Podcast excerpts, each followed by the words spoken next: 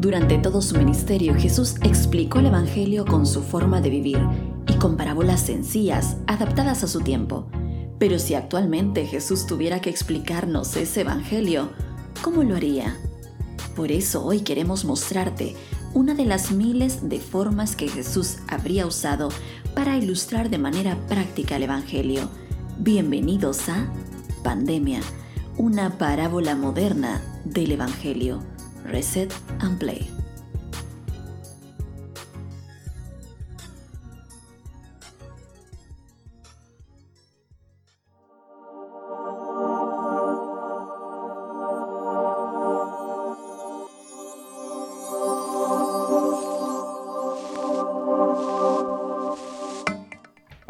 ¿Qué tal amigos y amigas? Bienvenidos y bienvenidas a un nuevo capítulo de Reset and Play, este podcast de Seven Day Radio, en la nueva temporada donde estamos eh, construyendo juntos una parábola moderna del Evangelio, especialmente utilizando los elementos de una pandemia a manera de símiles. Esta palabra que ya explicábamos en el capítulo anterior, que son como elementos que se utilizan para hacer comparaciones con aspectos de la realidad, que lo expliquen de una manera más clara, para que sea explicada de una forma mucho más entendible.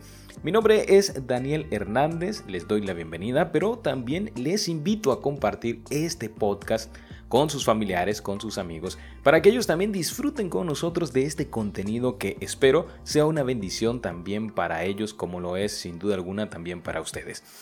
Y también aprovecho para decirte que te puedes comunicar con nosotros si nos escribes al correo electrónico producción arroba radio.com. Así que ya lo sabes, si quieres comunicarte con nosotros puedes hacerlo a través de ese correo electrónico o también dejarnos un mensaje directo en las redes sociales. Bueno, pues hemos estado trabajando juntos en esta tarea de poder entender el mensaje del Evangelio ahora desde la perspectiva de una pandemia hemos utilizado algunos elementos y de forma muy particular hemos hablado acerca del virus como el agente infeccioso que eh, pues hace posible o más bien que provocan las pandemias. Y dijimos que hay un tipo de virus que se conectan al ADN de los seres humanos y muchas veces permanecen allí durante mucho, mucho tiempo, casi toda la vida lo que hace que estas enfermedades realmente no puedan separarse del cuerpo humano. Y esto pasa también con el pecado. Hemos dicho que es como una especie de virus que se ha insertado en nuestro sistema. Pero sabes que en una pandemia siempre hay una primera persona en, infectarse tristemente. Por ejemplo, en el año 2014, un niño pequeño de dos años jugaba en el hueco de un árbol en la aldea de Meliandú en Guinea, pero no se percató que ahí vivía una colonia de murciélagos. Sí, estos animales que ya son bastante famosos por la pandemia del SARS-CoV-2. Bueno, pues de acuerdo con los investigadores que estudiaron el caso posteriormente, fue allí donde este pequeño se infectó de un virus que desató una epidemia de ébola en el oeste de África. Durante más de dos años que duró la enfermedad, mató a cerca de 11.000 personas e infectó a 28.000 personas. Generalmente en una pandemia, como lo hemos dicho, siempre hay una primera persona a la que los epidemiólogos llaman el paciente cero. Es este personaje, hombre o mujer puede ser, en el que se detecta por primera vez los síntomas de un nuevo virus que posteriormente se transmite a otras personas provocando los problemas que ya conocemos. A este paciente, el paciente cero, es importante porque nos ayuda a determinar también bueno, cuándo comenzó, en dónde comenzó la enfermedad, cuánto tiempo lleva, etc. Pues bien, es aquella persona, hemos dicho, en la que se descubre el nuevo virus. Sin embargo, esto no significa necesariamente que sea la primera persona en infectarse. Es decir, es posible que hayan otras personas infectadas, pero que sean, no sé, asintomáticas quizás.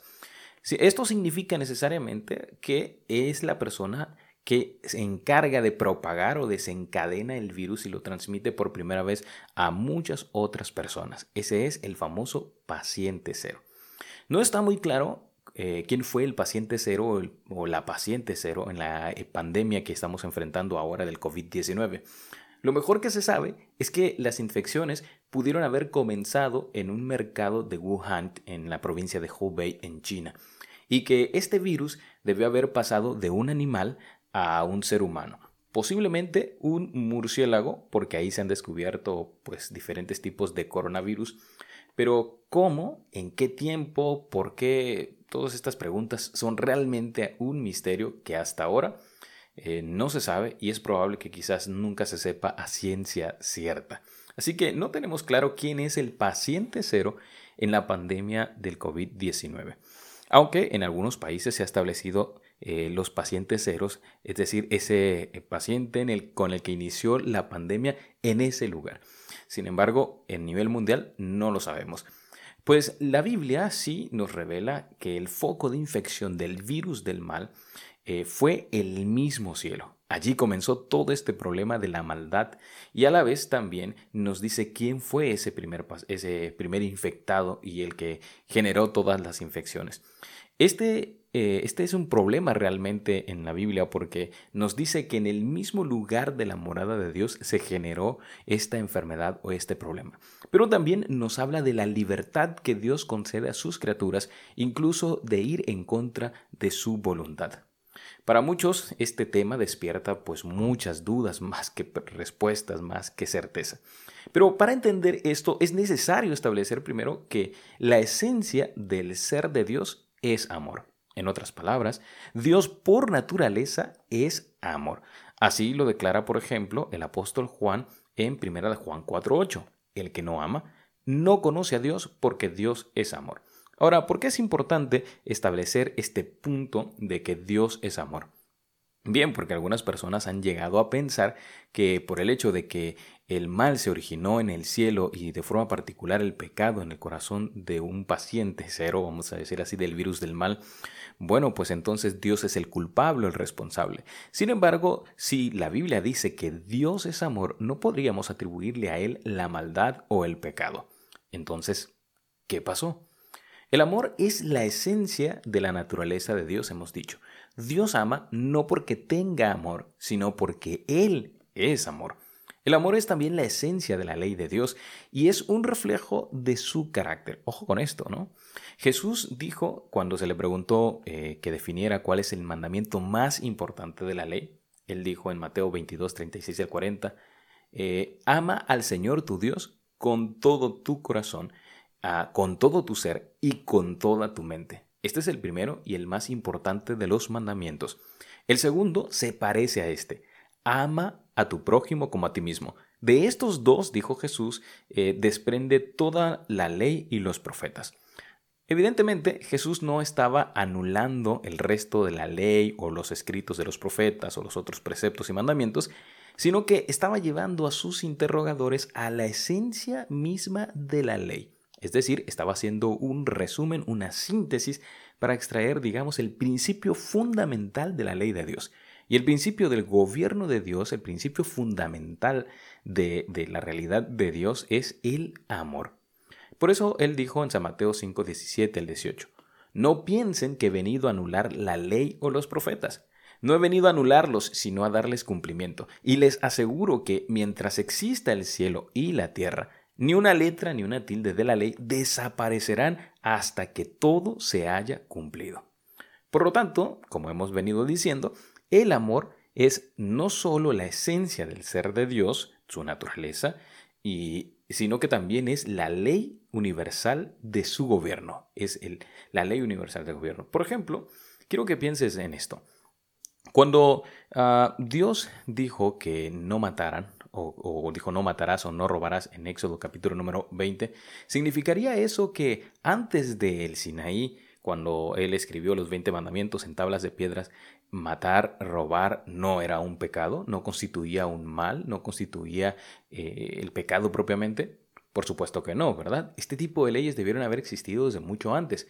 Pero también es cierto que si como la Biblia dice, en el, en el cielo existe perfección, no existe pues esa conducta que, que nos lleve a pecar o a mentir o a robar o a matar, entonces, ¿cómo podría haber una ley en el cielo que dijera no matarás o no cometerás adulterio o no robarás en un lugar donde existe la perfección o donde se supone que existe la perfección?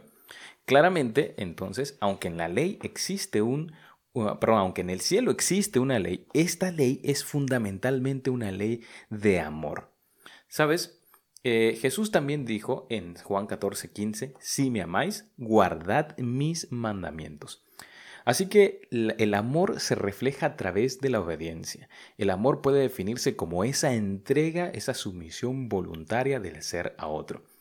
Para que exista el amor entonces se necesitan dos ingredientes principales, libertad y compromiso o, entrega. Es decir, para que el amor pueda existir se necesita libertad, se necesita compromiso o, o entrega.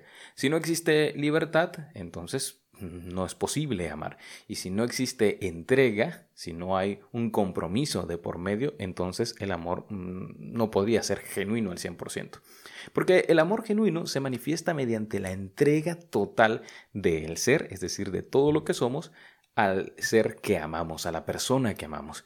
Y también implica la renuncia a los deseos egoístas, es decir, a autocomplacerse, autosatisfacerse. Eso es lo que hace, por ejemplo, que el adulterio propiamente constituya un pecado, porque es de naturaleza egoísta. Es decir, cuando una persona comete adulterio es porque se está brindando placer a sí mismo sin importar el compromiso que ha adquirido bajo el amor con la otra persona. O, dicho de otra forma, cuando la persona comete adulterio, realmente no está pensando en satisfacer a, la persona con la que está eh, cometiendo el acto, sino en satisfacerse a sí mismo, porque hay una eh, persona de por medio a la que él se con la que él se había comprometido, así que realmente no hay un compromiso con esta segunda. Por lo tanto, cuando una persona eh, se casa, cuando una persona entra en un compromiso en el matrimonio, realmente está manifestando una de las grandes cualidades del amor, que es el compromiso al ser amado. El matrimonio también tiene que ser un acto libre y el amar debe ser un acto libre, porque si no es libre, tampoco es amor. Ahora bien, Dios creó seres libres con la capacidad de amar bajo estas dimensiones que hemos mencionado.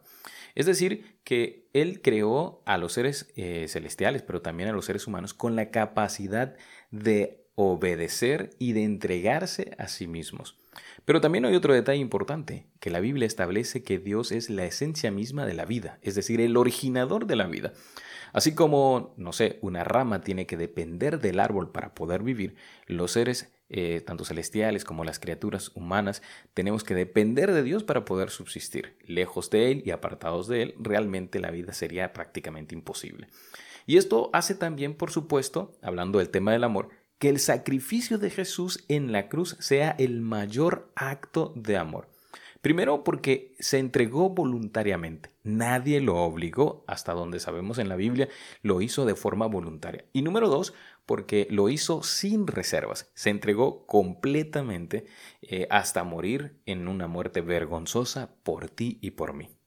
Además, eh, la Biblia dice que hubo pues en el, eh, en el cielo un ser creado por Dios con libertad, con la capacidad de amar, pero él violó estos principios fundamentales del amor y se, en lugar de ver hacia otra persona, en este caso a Dios para amar, se vio a sí mismo. Así que eh, esta es la esencia del pecado y es el egoísmo propiamente. Por eso Isaías capítulo número 14, versículo número 12 al 13 dice, ¿Cómo has caído del cielo, lucero de la mañana?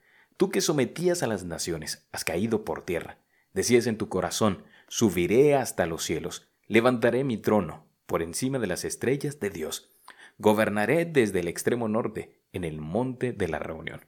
Estas palabras son atribuidas a Satanás comúnmente y aparecen dentro de lo que se le ha llamado un interludio, es decir, es como el profeta hace un vislumbre también eh, entre dos profecías y e inserta este elemento.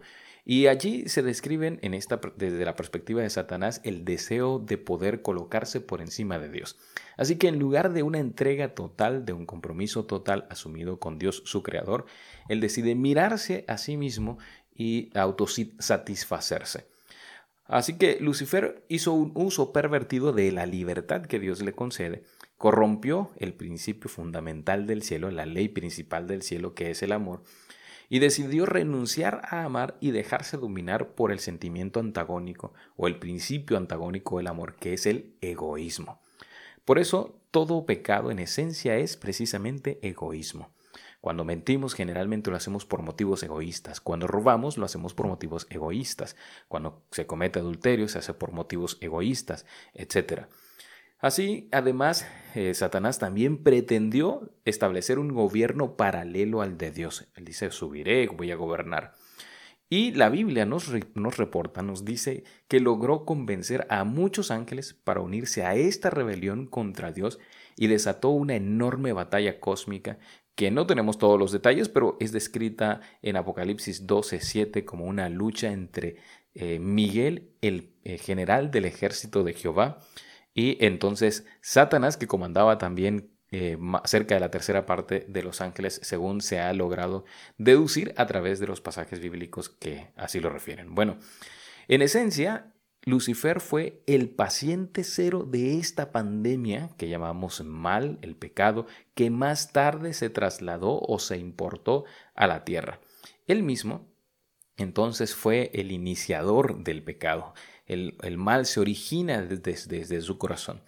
Ahora, eh, hay muchas dudas que quedan todavía de este tema, porque uno dice, ¿cómo es posible que esto haya sucedido en un lugar perfecto?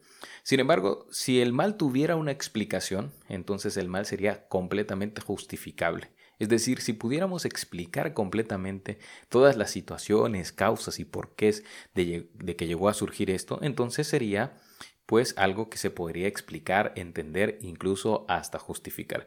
Sin embargo, el hecho de que sea su naturaleza un tanto misteriosa, un tanto inexplicable, hace también del pecado una situación terrible, una situación que se sale completamente de los esquemas de Dios. Otro elemento interesante es que algunas personas perdón, se preguntan por qué es que Dios no castigó a Satanás desde el primer momento y lo liquidó así. Bueno, primero debemos saber que eh, Dios quiere y desea que podamos rendirle adoración, nuestro amor de forma eh, por, libertad, es decir, de una decisión voluntaria.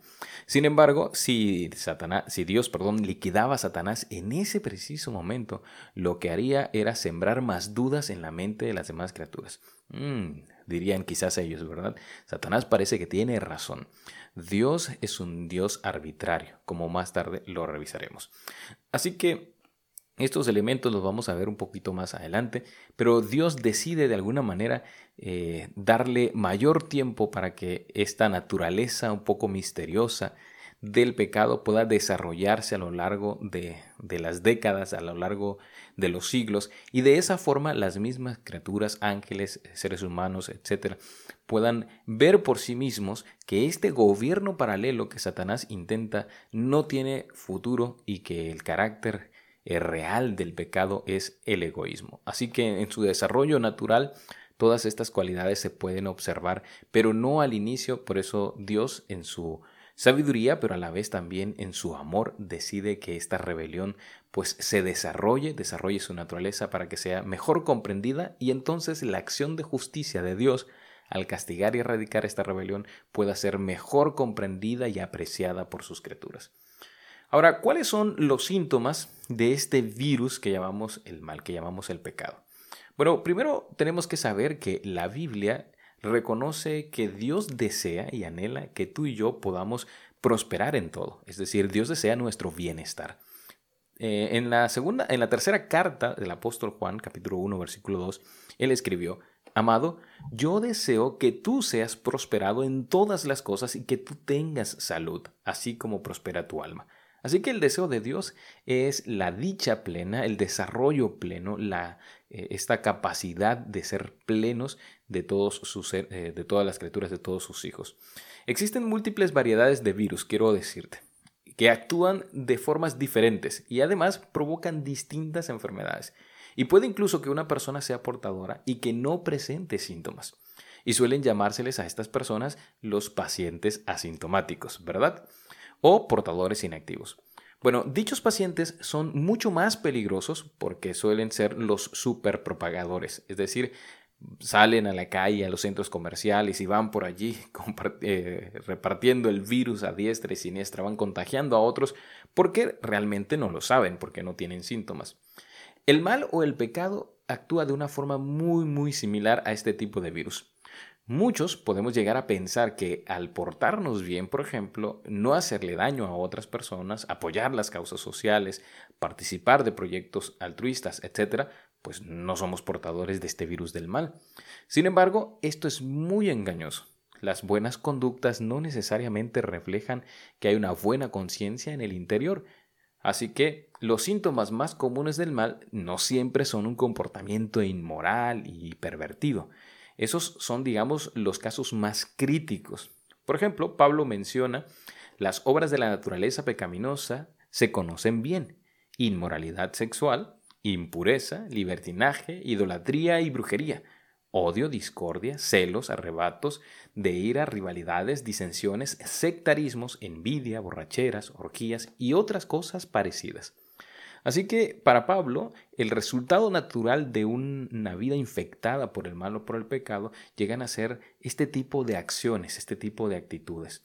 Ahora, lo interesante es que en la misma lista de algunas acciones que la gran mayoría de la sociedad eh, reconoce como cosas no adecuadas o cosas que no se deben hacer, como inmoralidad sexual o eh, brujería, quizás impureza, etc., también eh, enumera discordia, celos, arrebatos de iras, que a veces no nos parecen tan graves, que a veces nos parecen aceptables, ¿no? Sin embargo, también están allí, incluidas también, por ejemplo, borracheras y otras cosas parecidas, dice el apóstol. Así que los síntomas son variados, son amplios y muchas veces son leves, o a veces pueda que incluso no tengamos síntomas del pecado. La lista, como hemos leído, como hemos dicho, no es muy extensa, pero sí nos señala algunos eh, eh, males que quizás tú y yo portemos. Pero si esto no fuera suficiente, Jesús dijo que cualquiera, por ejemplo, que mirara a una mujer y la codicia ya ha cometido adulterio en el corazón. Alguien podría decir yo no cometo adulterio. Pero si asume esta actitud, por ejemplo, descrita por Jesús en el texto, pues tacha, ¿no? ya cometió pecado. Pues esto nos dice que la norma es mucho más alta delante de Dios. Dios realmente se toma este tema muy, muy en serio. Así que el problema es mucho más grave de lo que a veces nosotros pensamos. Puede que incluso alguien piense que Dios nos ha privado de los mejores placeres de la vida para ponerlos bajo la etiqueta pecado. Es decir, alguien pensaría, bueno, pero si no vamos a hacer ninguno de este tipo de acciones, pues entonces no vamos a disfrutar ningún tipo de placeres. Eh, sin embargo, si lo analizas con cuidado, todo lo que Dios ha puesto bajo la etiqueta de pecado lleva a un resultado desagradable. Es decir, lo que Dios dijo, mira, esto no lo hagas porque esto es pecado, generalmente su consecuencia final siempre será un resultado desagradable, incluso la muerte algo que nos lastimaría a nosotros personalmente si lo hacemos, pero también acciones son acciones que lastiman a las personas que amamos o a las personas que están cerca de nosotros. Piensa, por ejemplo, en alguien que tiene arrebatos de ira. Seguro que recuerdas muchos videos virales en YouTube o en Facebook de personas que terminaron muy mal por esto. Ya recuerda que Pablo dijo eh, celos, iras, contiendas, disensiones. Además, eh, los, los celos, las iras, etcétera, pueden ocasionar problemas de salud. Así que no solamente se lastima a sí mismo, sino lastima a los demás. Ahora, alguien diría, bueno, pero ¿cómo podría alguien evitar este tipo de cosas? Evidentemente Pablo está pensando en una persona que continuamente se irrita con facilidad y nunca percibe que eso es un problema. Y al final él sigue diciendo, yo así soy, así soy bravo, agresivo, y así me tienen que aceptar. Esta es una conducta autodestructiva y todos los pecados de alguna forma tienen esas características. Por lo tanto, eh, el hombre o la mujer que practica cualquier tipo de conductas de este tipo se está lastimando a sí mismo primero, pero también estará lastimando a la gente que está a su alrededor. Dios, recuerda, desea tu bienestar pleno, no que seas feliz un tiempo, unos segundos, una semana, unos días, sino que puedas ser feliz toda tu vida. Ese es el texto que leímos hace un momento. Este virus puede llevarnos, el virus del mal, a una total indiferencia también a las cuestiones espirituales y puede provocar que aborrezcamos cualquier cosa que tengamos, eh, ya sea alguna conexión con lo religioso, hasta separarnos completamente de Dios. Lo que representa un peligro es eh, Dios es la fuente de la vida y separarnos de Dios representaría también alejarnos de esa fuente de vida y a veces incluso de una fuente de moralidad, aunque no necesariamente. Desconectados de Dios simplemente no es posible una existencia plena, dichosa y feliz. Otra vez, Dios desea tu felicidad, desea tu bienestar, ah, desea que goces de los mejores placeres, pero sin que estos te destruyan a ti o a quienes amas que tengas una vida plena. No unos minutos, unas horas, ni siquiera solo unos días o unos meses, sino precisamente una vida plena. No pienses ni por un momento que Dios no desea tu bienestar. Dios te ama. Lo ha dicho así en su palabra, por ejemplo, en tercera de Juan 1.2. Amado, yo deseo que tú seas prosperado en todas las cosas, que tengas salud, así como prospera tu alma. Y Jeremías 29.11 porque yo sé muy bien los pensamientos que tengo para ti, afirma el Señor, planes de bienestar y no de calamidad, a fin de darte un futuro y de darte esperanza. En resumen, eh, el pecado se originó en el cielo, ¿sí? En un paciente cero llamado Lucifer. Tristemente, este virus provoca síntomas graves. El síntoma, eh, la enfermedad principal es la autodestrucción el dañarse a sí mismo, pero también el dañar a la gente que amamos. Lo mejor que podemos hacer es alejarnos de esas conductas y buscar la presencia de Dios para que sane nuestras vidas y sane nuestras almas, reconociendo que Él tiene los, las mayores intenciones, las mejores intenciones para ti y para mí. Sabes, recuerda, no pienses ni por un momento de que Dios no te ama cuando ha puesto bajo etiqueta pecado algunas conductas. Todo lo contrario, te ama tanto que desea que seas feliz, pleno, toda una vida. Te mando un fuerte abrazo, mis mayores deseos para que el Señor bendiga cada día tu vida. Te recuerdo también que puedes escribirnos y puedes acompañarnos también a través de este podcast Resonant Play en Seven Day Radio. Estuvo contigo Daniel Hernández. Nos escuchamos la próxima semana con la ayuda del cielo. Bendiciones para ti.